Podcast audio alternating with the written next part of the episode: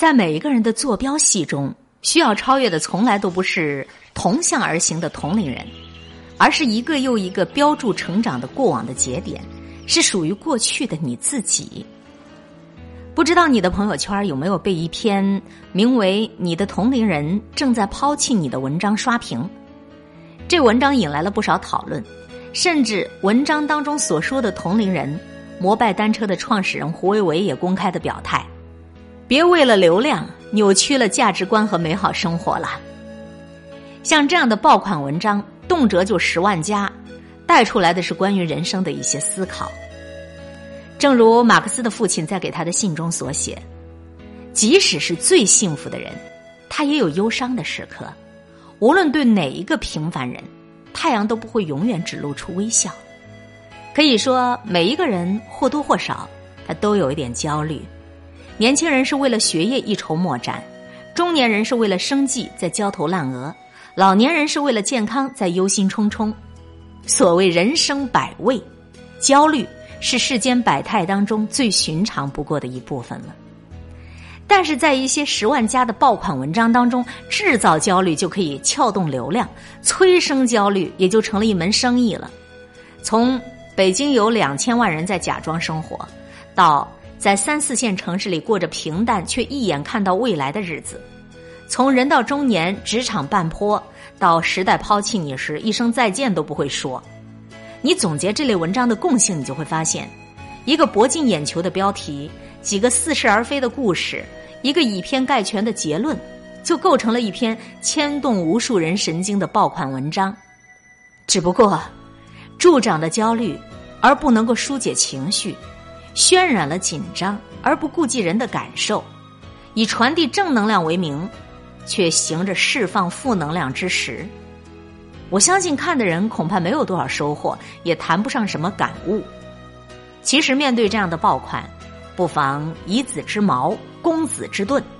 仅仅因为同龄人优秀就惨遭抛弃，那么每个人的一生都在被成功者或者后来者不断的超越。中年如约而至，但如约而至的除了日益增长的年龄，还有日渐丰富的阅历。要么一骑绝尘，要么被远远的抛下。这种二分法只会带来无处不在的焦虑，还有无穷无尽的欲望。在夸张的言辞之下，实则还是别人家孩子的惯用套路。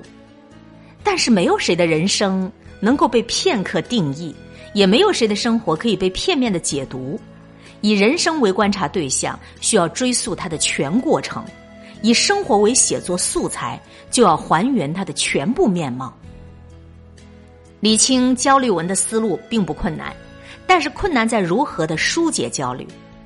焦虑已经被包装成了一个商品，一种潮流，这恰恰就印证了人们对于实现自身价值、获得社会认可的一种极度渴望。在社会转型、思想多元的时代，一些人希望登顶，害怕落后，却只想收获，不问耕耘，于是成功学大行其道。厚黑学也卷土重来，然而成功不会催生焦虑，而对于成功的欲望却会，尤其是把这样的成功寄于财富的多寡、职位的高低的时候，那更是如此了。可是谁又说成功只有一种呢？同龄人之间只有抛弃和被抛弃吗？发明共享单车造福于社会是一种幸福，骑上共享单车遍览风景也是一种幸福。人生波澜起伏是一种资本，日子安安稳稳也能够羡煞旁人呐。从来没有一种度量衡可以为生活去统一打分儿。恰如有人说，每个人都是一条河流，他的幸福来源于享受沿途的风景，感受生命的不同际遇带来的新视野，而不是强迫自己去到达自己去不了的彼岸。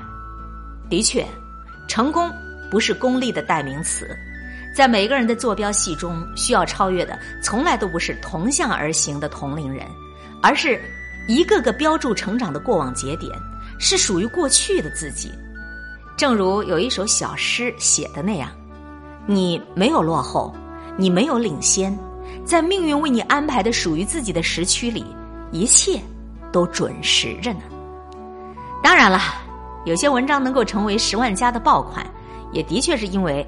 它能够击中人的心弦，正如那篇文章所言，那些真正能够跑赢同龄人的年轻人，都拥有专业、决心和格局。专业、决心和格局的确很重要，只是这无关乎你跑赢了还是跑输了。亲情、友情、爱情，左右着我们的生活心情。幸福、痛苦、麻木，每一种真实的生活心情，改变着这座城市的表情。今天的城市表情，微笑。最爱九零九，一切刚刚好。